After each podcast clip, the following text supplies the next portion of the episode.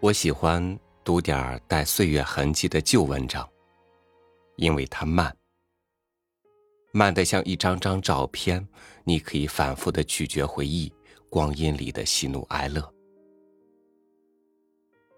没有回忆对光阴的复现，怎么能懂得真正的人生呢？与您分享梁晓声的文章《喷壶》。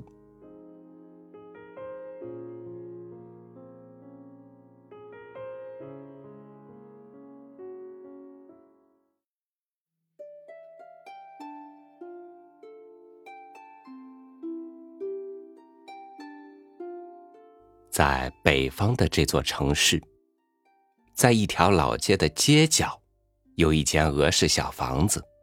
它从前是美观的，但是现在，它像人一样老了。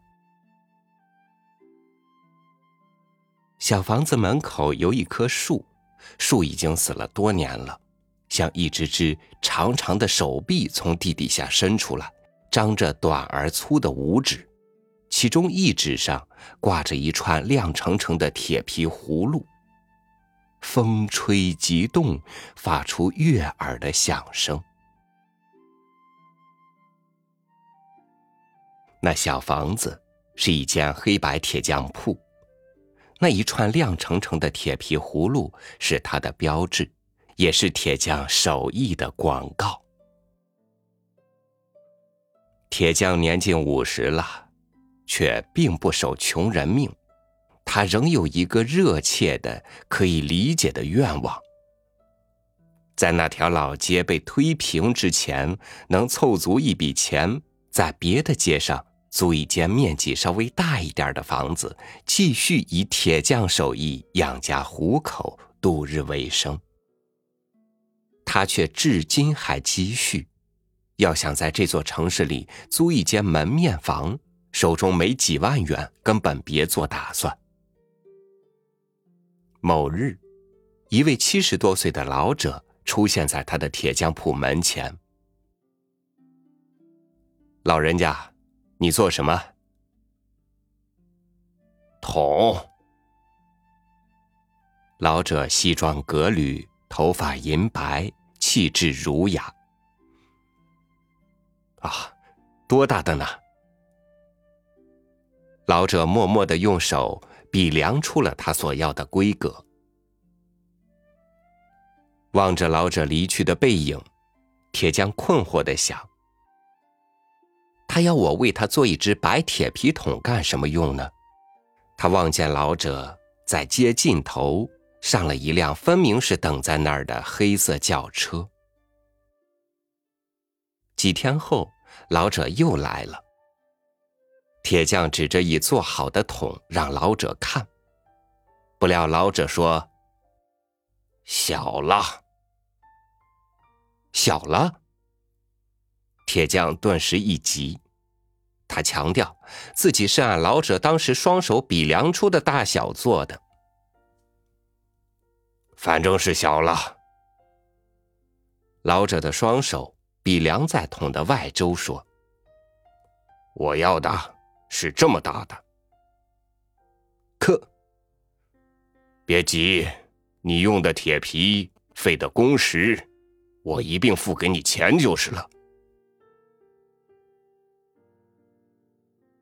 老者在来时对第二只桶频频点头。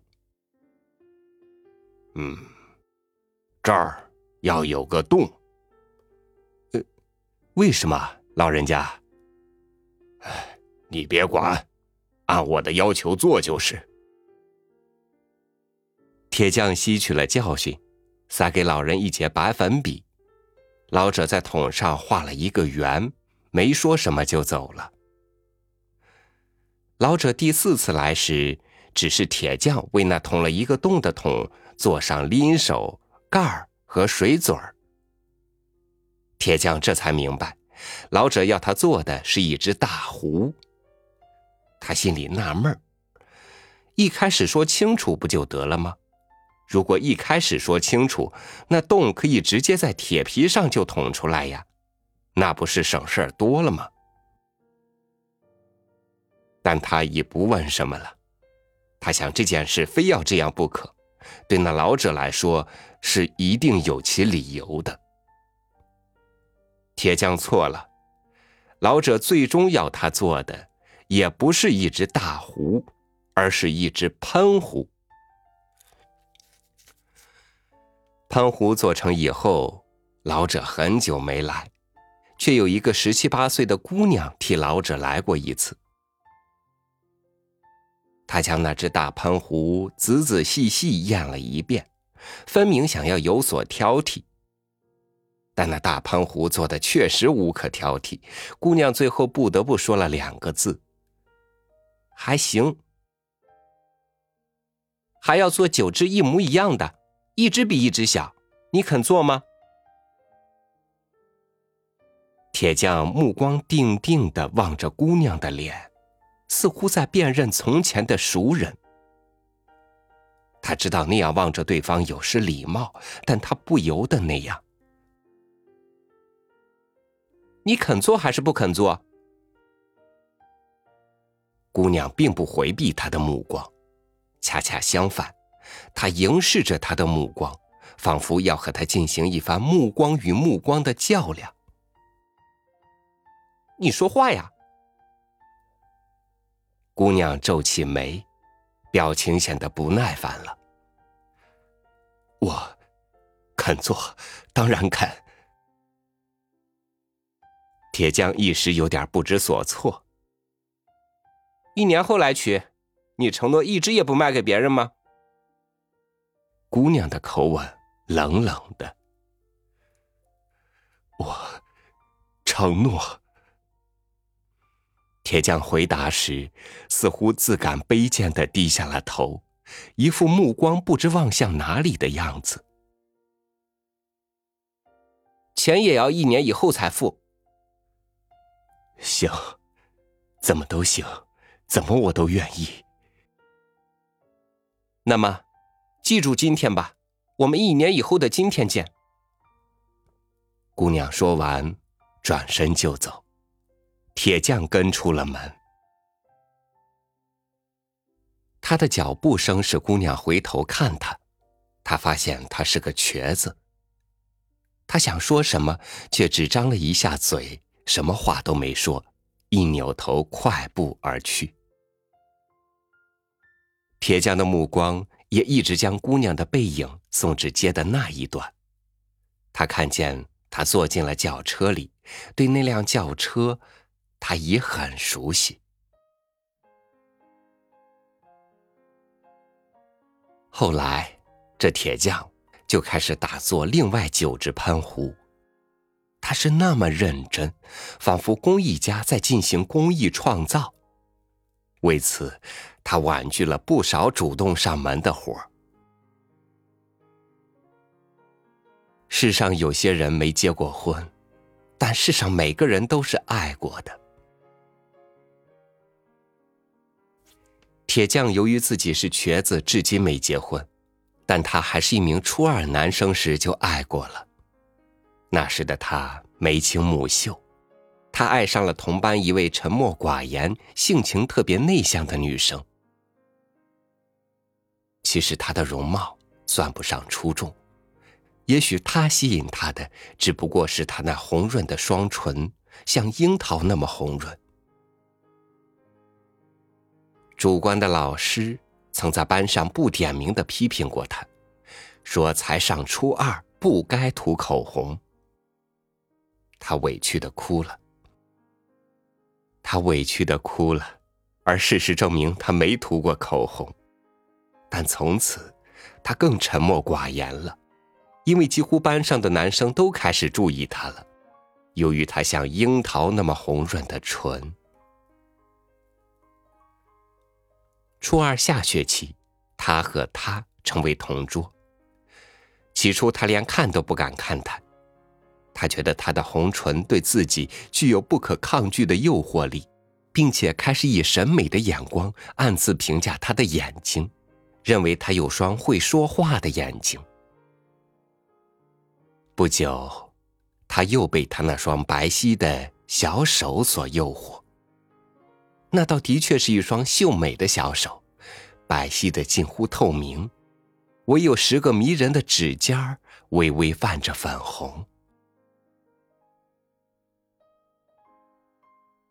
某一天，他终于鼓起一百二十分的勇气，塞给他一张字条，上面写满了他少年维特之烦恼。结果，他首先被安排与自己的同桌分开了。接着，字条被在全校大会上宣读了。再接着是找家长谈话。他的父亲，三十几年前的铁匠，从学校回到家里，怒气冲冲的将他毒打了一顿，而后是写检查和保证书。这是初二男生的耻辱，直至文革开始以后方得以洗雪。他第一个冲上批斗台，抡起皮带抽校长；他亲自操剪刀，将女班主任老师的头发剪得乱七八糟。他对他同桌的报复最为闻名。在文革第一年的冬季。他命他拎着一只大喷壶，在校园中浇出一片滑冰场来。已经没哪个学生还有心思滑冰了，在那一个革命风暴凛冽的冬季。但那么多红卫兵成为他的拥护者，人性的恶被以革命的名义调动的天经地义、理直气壮。那个冬季真是特别寒冷啊！而他不许他戴着手套拎那把校工用来浇花的大喷壶。看着他那双秀美白皙的小手怎样一触碰到喷壶即被粘住，他觉得为报复而狂热的表现革命是多么值得。谁叫他的父亲在国外，而且是资本家呢？红五类对黑五类冷酷无情，是被公认的革命原则呀。整个冬季，他也没浇出一片足以滑冰的冰场来。春风吹化他浇出的那一片冰的时候，他从学校里，也从他的视线中消失了。再狂热革命的红卫兵，也逃避不了上山下乡的命运。艰苦的劳动绝不像革命那么痛快，他永远明白了这一点。代价是，成了瘸子。返程后的一次同学聚会中，一名女同学告诉他，其实当年不是他的同桌出卖了他，而是那名与他特别亲密无间的女同学。他听了并不觉得内疚，他认为都是文革的过错。但是当他又听说三十几年前，为了交出一片滑冰场，他严重冻伤的双手被齐湾锯掉了，他没法再认为都是文革的过错了。他的忏悔远远大于那名当年出卖了他的女同学。他顶怕的事就是有一天，一个没了双手的女人来到他的铁匠铺，欣赏着他的手艺，说：“有一双手多好啊！”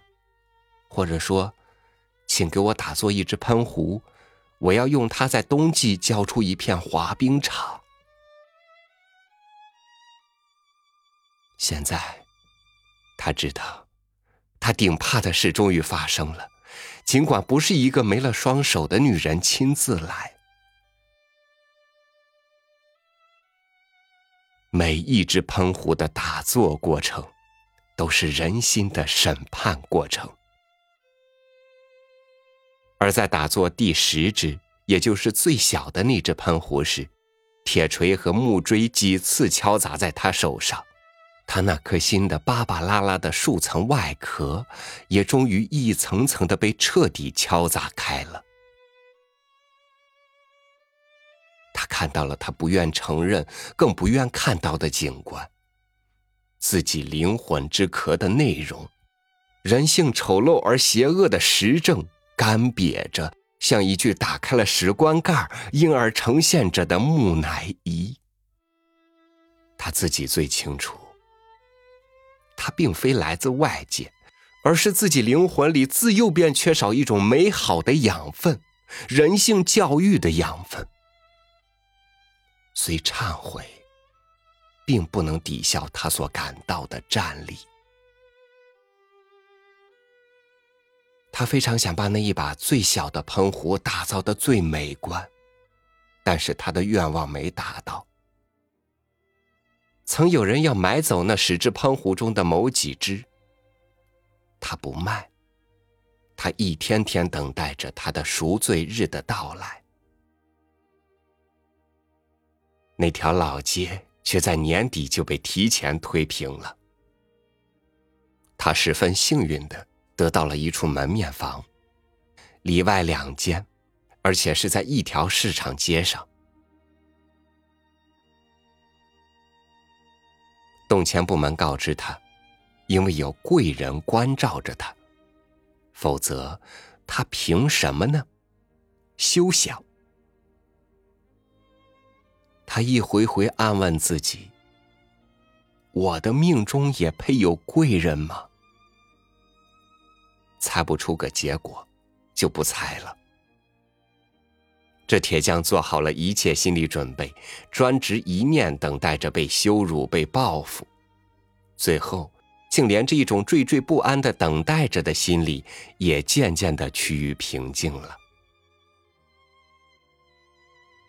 一切事情总要有个了结，他想，不至于也斩掉我的双手吧。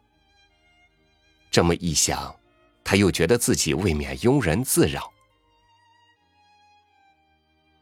他所等待的日子终于到了，那老者却没来，那姑娘也没来。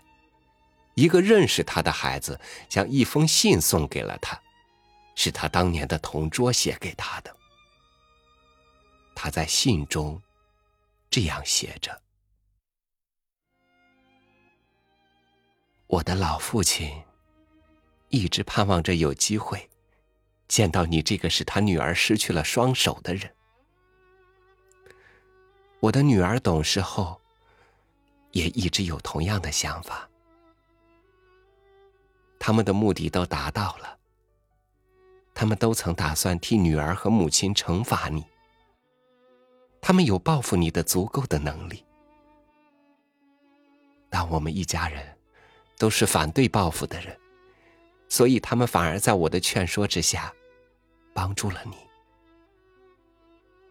因为对我在少女时期爱过的那个少年，我怎么也狠不下心来。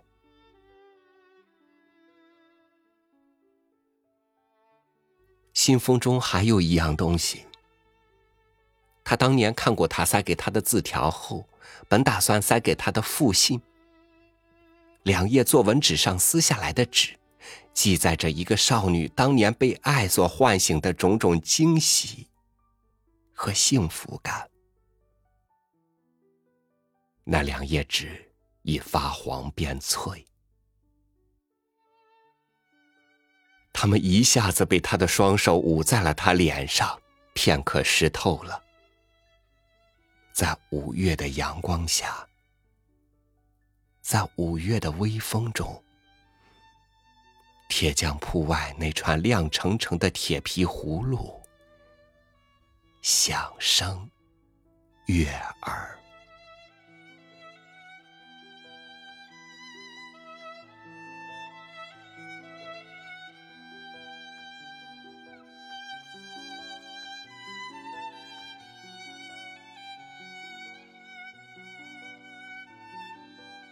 青春的心把一切的情感情绪都放大了，所以那些义无反顾的故事总喜欢在青春里留下印记。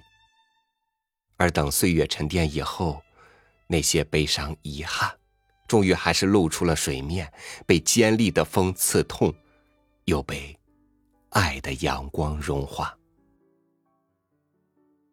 一个爱的节日五二零即将来临，祝天下有情人终成眷属，愿每个人都能大胆去爱，幸福去爱。